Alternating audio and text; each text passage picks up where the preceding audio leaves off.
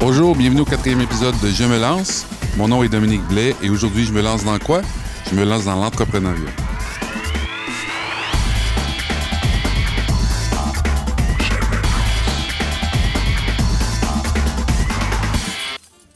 Qui n'a pas un jour rêvé de devenir entrepreneur, de partir sa propre boîte, de démarrer son propre business? J'ai démarré ma première business, j'étais très jeune. J'avais 14 ans. Et puis, ce que je faisais, c'est que j'ai joué de la musique avec, euh, des amis. Et puis, euh, on vendait des spectacles et on essayait de faire le plus de contrats qu'on pouvait durant la fin de semaine. On prenait cet argent-là, on s'en servait pour quoi? On s'en servait pour aller, par exemple, dans un studio d'enregistrement pour euh, créer un démo dans le but d'obtenir des nouveaux contrats. Et puis ça, ça a développé évidemment mon sens d'entrepreneur. Donc, je prenais le téléphone, euh, j'appelais toutes sortes d'organismes, j'appelais des écoles, j'appelais parce qu'évidemment, bon, à 14 ans, on peut pas jouer dans des bars ou on peut pas faire des tournées, là, à moins de s'appeler Justin Bieber ou Céline Dion. Euh, mais bon, c'est pas le cas de tout le monde. Et puis là, euh, je devais essayer de trouver le plus de contrats possible. Évidemment, j'ai découvert rapidement que la force de vente provenait, entre autres, du réseau. Donc, plus que je connaissais de gens, plus que les gens pouvaient me référer, plus qu'on offrait un meilleur service, euh, plus que les gens parlaient de nous. Et puis, euh, bon, à cette époque-là, euh, c'était pas l'époque d'Internet dans laquelle on se faisait une page web et puis les gens pouvaient venir nous voir ou nous découvrir là, via les différents médias sociaux, par exemple. Il fallait donc être très créatif. Et puis, il fallait être capable euh, de, faire ce qu'on appelle en bon français du cold call, donc des appels à froid. Donc, prendre le téléphone, appeler quelqu'un, parler avec, essayer d'obtenir un contrat. C'est pas nécessairement évident, les premières fois surtout, euh, mais après un petit bout de temps, on s'habitue, puis on comprend que ça devient une technique de vente très efficace. Donc, j'ai commencé jeune comme ça, et puis éventuellement, euh, j'ai ça s'est développé. Bon, j'ai même ouvert ma propre entreprise. bon, j'ai toujours été en affaires.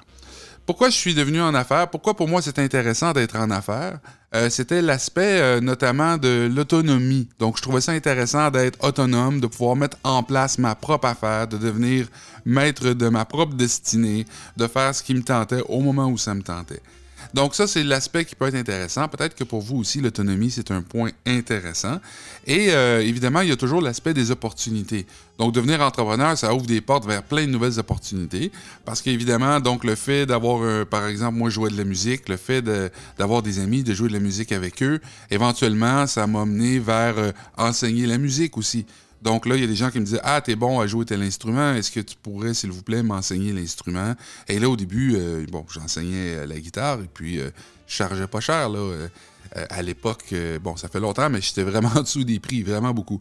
Et puis là, la, première, la première notion d'affaires sérieuse que j'ai reçue, c'est de la part de ma mère. Ma mère, c'est pas une personne euh, qui vient du milieu des affaires du tout, mais à un moment donné, je mettais des annonces dans le journal euh, local, et puis j'étais vraiment en bas des prix. Donc moi, dans ma tête, c'était ça, hein, c'était... Euh, ça va tout, tout se joue à partir du prix.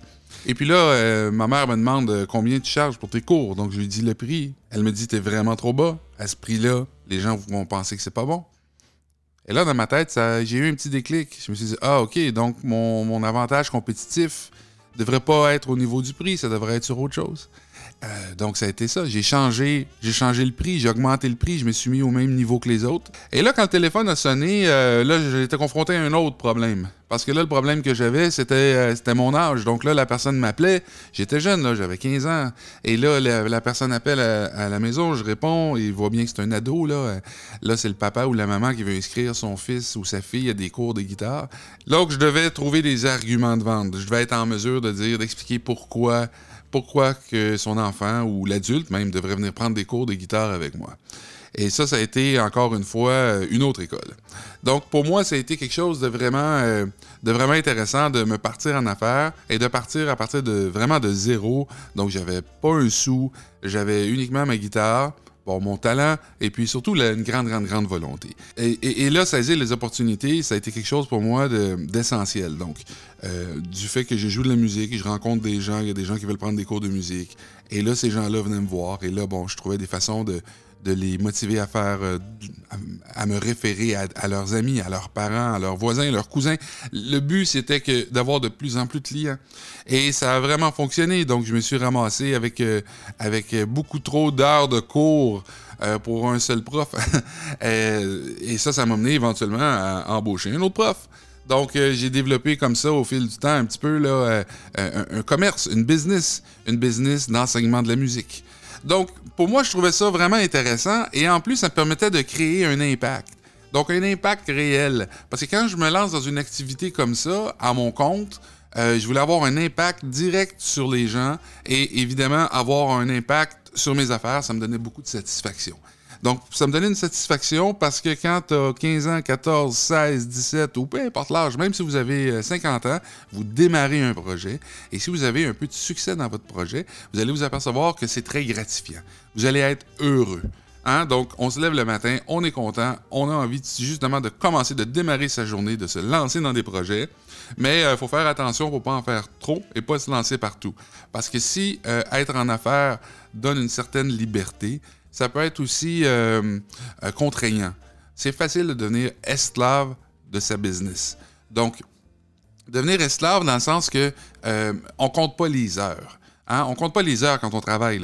Euh, on commence, on se lève le matin, on a un projet, on a un plan, on a un plan d'action, quelque chose. Et là, bon, idéalement, on va, on va développer notre projet, on va vendre nos produits, on va vendre nos services. Et euh, bon, encore une fois, il y aura des opportunités, il va y avoir des choses que vous n'avez pas pensé qui vont arriver. Et ça, c'est à chaque semaine, à chaque jour.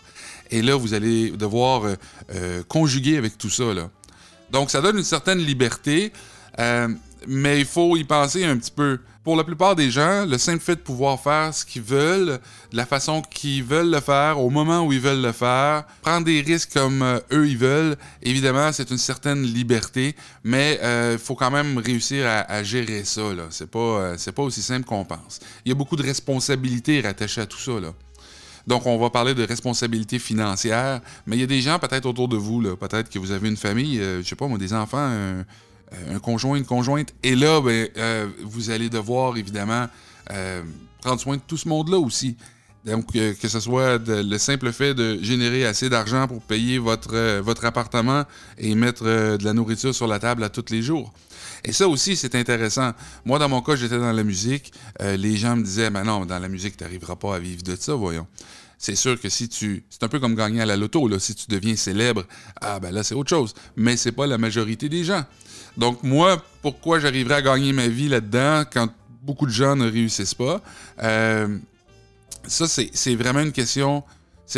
D'attitude, c'est vraiment une question de volonté et de se dire que peu importe ce que les gens pensent, moi je fonce, je le fais. Ah ben oui, évidemment, j'ai eu des moments de creux. J'ai eu des moments où c'était plus difficile, mais j'ai eu des moments où ça allait très bien. Et quand je regarde ma carrière du début jusqu'à aujourd'hui, euh, je peux vous dire que, en général, ça a bien été. C'est sûr que les moments difficiles peuvent faire en sorte qu'on a envie de tout quitter ou de tout lâcher, mais euh, il faut vraiment regarder sur le long terme. Hein? Il faut regarder sur le long terme. Une entreprise, ça se bâtit pas en deux secondes. C'est sûr. Il faut prendre le temps, il faut y croire, il faut mettre énormément d'énergie et il faut aussi bien s'entourer. Donc, il faut s'entourer d'une bonne équipe. Il y a des gens, des fois, qui se partent une entreprise et vont même trouver des partenaires, des associés. Et ça, j'en ai vu, là. Donc, moi, par exemple, je suis passionné par la musique et je vais me trouver une autre personne qui a les mêmes aptitudes que moi. Nous deux, ensemble, on va développer une bonne entreprise. Ben, c'est pas tout à fait comme ça qu'il faut penser, là. Et quand on s'associe avec quelqu'un ou quand on greffe des gens autour de nous dans notre équipe, ce qu'il faut, ce qui est super important, c'est d'aller chercher des gens qui ont des aptitudes différentes des vôtres. Par exemple, si je me pars une firme de comptable, c'est pas tellement pratique d'avoir 22 comptables et rien d'autre au sein de l'entreprise. Donc, je me pars une entreprise de comptable aujourd'hui. Peut-être que ce serait intéressant d'avoir quelqu'un d'autre à côté de moi qui est spécialiste en gestion des ressources humaines. Peut-être c'est pratique d'avoir quelqu'un avec moi qui est spécialiste dans les ventes. Hein? C'est ça qui va faire grossir l'entreprise. Donc, trois comptables tout seuls dans une boîte, ben oui, ça fonctionne, mais un comptable qui est capable d'utiliser des gens qui auront d'autres capacités va faire progresser l'entreprise beaucoup plus rapidement, évidemment. Je vous parlais tantôt d'accorder du temps à la famille. Euh, c'est un problème, ça, euh, souvent en affaires. La conciliation euh, travail-famille, ça arrive en entreprise, même quand on est employé. Donc, il y a des choses à penser, il y a beaucoup de trucs à organiser. les employeurs le savent. Donc, de donner plus euh, d'opportunités ou plus de flexibilité aux employés afin qu'ils accordent du temps à la famille. Ça permet la rétention au niveau des employés. Mais quand vous êtes votre propre patron, euh, et que peut-être que vous gérez justement des employés, c'est important que vous aussi, vous pensiez à accorder du temps à la famille parce que c'est difficile pour eux, ça va être difficile pour vous. Et c'est une espèce de mal qui s'installe tranquillement, que vous ne voyez pas toujours. Euh, et là, au fil du temps, là, au bout de quelques années, vous vous apercevez que vous êtes beaucoup plus souvent au bureau ou à l'extérieur en train de faire votre travail qu'à passer du temps en famille. Et ça, c'est très, très, très difficile, évidemment, sur les relations de couple aussi. L'argent, c'est beau, euh, l'argent peut être euh, évidemment une source de stress. Donc, quand on n'en a pas, c'est très stressant. Mais quand on en a et qu'on est capable d'avoir une, entreprise, on ne veut pas que ça s'arrête. Et ça, ça devient aussi une autre forme de stress. Parce qu'on veut tous créer un patrimoine. On veut tous arriver à amasser des fonds, amasser par exemple, pouvoir s'acheter une maison, pouvoir s'acheter des trucs qui vont prendre de la valeur. Donc, développer euh, un héritage durable, ça peut être quelque chose qui est important pour vous. Il y a des gens qui... Euh, j'ai parlé à beaucoup de gens, moi, qui ça leur dérange pas, c'est pas ça, ils veulent vivre le moment présent et c'est une autre façon de vivre. Mais en entreprise, vous devez créer quelque chose qui va durer parce que si jamais il vous arrive un problème, si jamais il y a quelque chose de plus difficile pour vous, euh, la maladie ou quoi que ce soit, il faut être capable d'avoir au moins quelque chose de solide.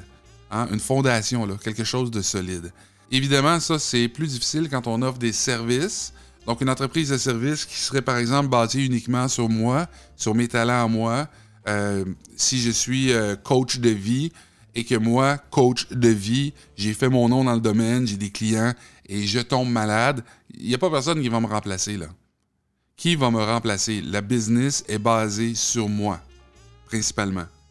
Donc, à l'inverse, si je me pars un autre type d'entreprise, par exemple, une boutique de souliers, ben là, euh, si moi je tombe malade, je peux peut-être mettre quelqu'un en place qui va être capable de gérer la boutique, qui va être capable de, s'assurer que tout ça va continuer de tourner.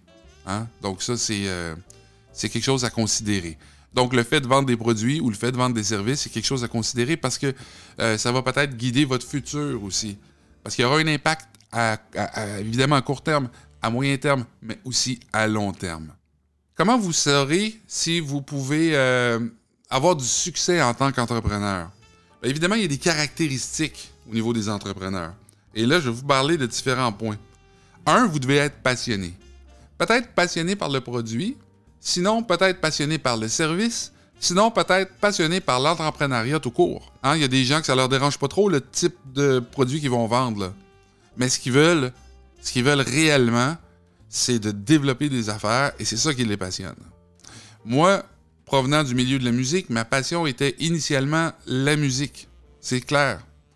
Mais peut-être que la personne qui a une entreprise qui fabrique des boulons, peut-être pas que sa passion c'est tant que ça le boulon. Sa passion c'est peut-être autre chose. Peut-être qu'il aime le hockey. Peut-être qu'il aime les échecs. C'est peut-être là sa passion. Peut-être qu'il fait une collection de timbres. Mais ça, c'est la façon avec laquelle il gagne sa vie, c'est ce qu'il connaît. Et puis, bon, peut-être que c'est sa passion aussi, je ne le sais pas. J'ai de la misère à comprendre comment on pourrait être passionné du boulon, mais si c'est votre cas, parlez-moi-en, j'aimerais beaucoup discuter avec vous. Donc, les gens sont passionnés. Ils sont aussi tenaces. Une des caractéristiques, évidemment, c'est la ténacité. Je vois une opportunité, je développe des affaires et je ne vais pas lâcher. Donc, la ténacité, c'est important. La crainte de l'inconnu, c'est quelque chose aussi, des fois, qui va ralentir quelqu'un qui voudrait se lancer dans l'entrepreneuriat. Parce qu'on ne sait pas trop ce qui s'en vient. Il y a beaucoup de, risques. Mais il y a aussi, je parle pas juste de risques financiers, mais, mais en fait, ce que je veux dire surtout, c'est il y a beaucoup de facteurs inconnus. Et ces facteurs-là, évidemment, ça va avoir une influence sur votre style de vie. Et vous devez être en mesure de gérer ça. Gérer le stress, c'est pas tout le monde qui gère ça de la même façon. Souvent, les entrepreneurs ont aussi une grande vision. Ils ont vraiment des objectifs euh, qui sont plus grands que ce qu'ils peuvent faire immédiatement. Donc moi, quand je me lève le matin, je sais que j'aurai besoin de 60 heures dans ma journée. Mais je ne les ai pas, ces 60 heures-là. Je sais que ce que j'ai envie de faire, c'est démarrer un projet et le rendre le plus haut possible, le plus rapidement possible et obtenir les meilleurs résultats possibles. Et ça, évidemment, c'est toujours, encore une fois, un très, très grand défi. Il faut croire en soi. Donc, il faut être capable de dire, moi, là, je crois en moi, je sais que je vais arriver à le faire. Et la confiance, là, la confiance, c'est quelque chose qui se développe. Ça se développe par des petites actions, mais ça se développe aussi par des grandes actions. Il faut essayer. C'est important d'essayer. Si vous essayez rien, il va rien se passer.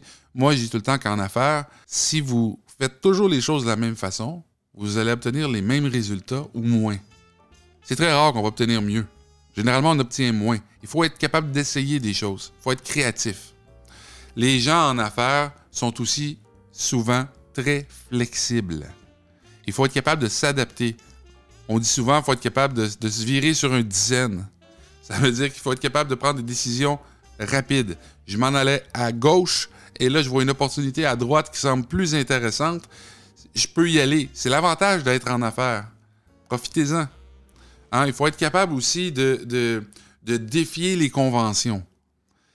Les gens qui, vont démarrer en affaires et puis qui vont arriver avec des nouveaux produits ou des nouveaux services, des trucs que vraiment on n'a jamais vus, ce sont des gens qui sont capables de, défier les standards, les conventions. Je ne vous, parle pas toujours d'inventer quelque chose de génial, de réinventer la roue. C'est pas de ça qu'on parle. Il faut sortir du lot. Il faut être capable de, de transmettre notre vision. Un des grands facteurs aussi, c'est être capable et surtout de vouloir apprendre. S'éduquer en tant qu'entrepreneur, c'est essentiel. Il faut être capable de prendre des bonnes décisions et pour prendre les bonnes décisions, il faut avoir les bonnes informations.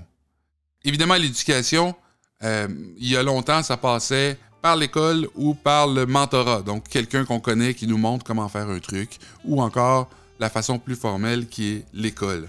De nos jours, vous êtes capable de vous éduquer par l'entremise de plein de types de formations qui existent. Des fois, c'est un petit vidéo sur YouTube. Des fois, c'est une formation mieux structurée qui va être en vente, par exemple, sur Internet. Euh, il y a toutes sortes de formations qui existent. L'idée, c'est de trouver la bonne, c'est de trouver celle qui va vous permettre d'atteindre vos objectifs. Ça, c'est vraiment important. Il faut être capable de se concentrer. Concentrez-vous, planifiez vos trucs et vous allez y arriver faut pas se lancer partout en même temps. Ça, c'est important. Il faut être capable de dire, bon, je fais tel truc et je vais le rendre au maximum. Au maximum. Et c'est là que vous allez être capable de générer des revenus qui vont être euh, respectables. Des revenus que vous allez pouvoir aussi utiliser pour vivre, mais aussi pour pouvoir réinjecter dans votre entreprise. Les personnes qui vont être autour de vous, ça devra être des personnes qui vont vous encourager. Les gens qui sont négatifs, les gens qui ne croiront pas, parce que souvent les gens ne croiront pas à votre projet. Souvent les gens vont dire Ah, ça fonctionnera pas. Ah, il n'y a pas les compétences pour arriver à faire ça. C'est facile pour les gens de juger de l'extérieur. Vous, si vous y croyez et que vous croyez en vos compétences, vous allez pouvoir démarrer une entreprise et avoir du succès. Il faut croire en vos compétences. Il faut croire en vos connaissances. Il faut avoir une vision à long terme. Un des aspects aussi qui est super important, faut être capable de développer des aptitudes à la vente. Peu importe ce que vous faites comme entreprise, vous allez devoir traiter avec un client. Et ça, ça veut dire que vous allez devoir être capable de vendre vos idées assez pour que la personne achète votre produit ou achète votre service. Et ça, c'est pas simple. Moi, je peux prendre une chanson, je peux la mettre sur n'importe quel euh, fournisseur ou distributeur ou vendeur de musique en ligne la chanson est là, personne ne le sait. Il faut que j'arrive à faire de la promotion, il faut que j'utilise des techniques de marketing, il faut que je me fasse connaître. Puis quand c'est une entreprise dans laquelle je traite directement avec, un client, eh bien, il faut que je pense aux résistances. Qu'est-ce qui va faire que le client va pouvoir refuser mon offre? Comment je vais être en mesure, moi, de virer la tendance pour que finalement, il me dise oui? Il y a des techniques pour ça. Éventuellement, on va parler euh, un petit peu plus de ce sujet-là. Mais là, pour le moment, c'est des choses que vous devez penser avant de vous lancer en entreprise. Est-ce que j'ai des aptitudes de vente? Votre projet d'entreprise va commencer à partir d'un rêve, va commencer à partir d'une idée que vous allez avoir. Et vous allez devoir débuter à partir de là et structurer. C'est un peu comme dire, un rêve, c'est intangible, c'est là, là. Mais qu'est-ce que je vais faire pour le matérialiser? Et ça, ça va passer souvent par la construction d'un plan d'affaires. Il y a des gens qui se lancent en affaires qui n'ont pas de plan d'affaires parce que pour eux, c'est comme naturel. Ils ont un plan d'affaires, si on veut, dans leur tête, mais sans nécessairement l'avoir par écrit. Ils ont un plan d'affaires, si on veut, dans leur tête, mais sans nécessairement l'avoir par écrit. Donc, dans mon prochain podcast, je vais vous parler de la structure d'un plan d'affaires. C'est important d'avoir un plan d'affaires, spécifiquement si vous voulez avoir du financement au niveau bancaire ou si vous désirez obtenir, euh, par exemple, euh, l'appui de certains partenaires, c'est votre carte routière. Hein, si vous partez d'ici, vous allez au Mexique en voiture, donc du Québec au Mexique. Vous pouvez y aller juste comme vous pensez, en espérant y arriver, mais la plupart des gens vont utiliser un GPS. Donc, votre plan, c'est votre GPS. Ça, ça va être la discussion de mon prochain podcast. D'ici là, si vous avez des questions par rapport à l'entrepreneuriat, vous pouvez m'écrire à je me lance podcast à commercial gmail.com. Mon nom c'est Dominique Blais et je vous remercie d'avoir écouté cette émission.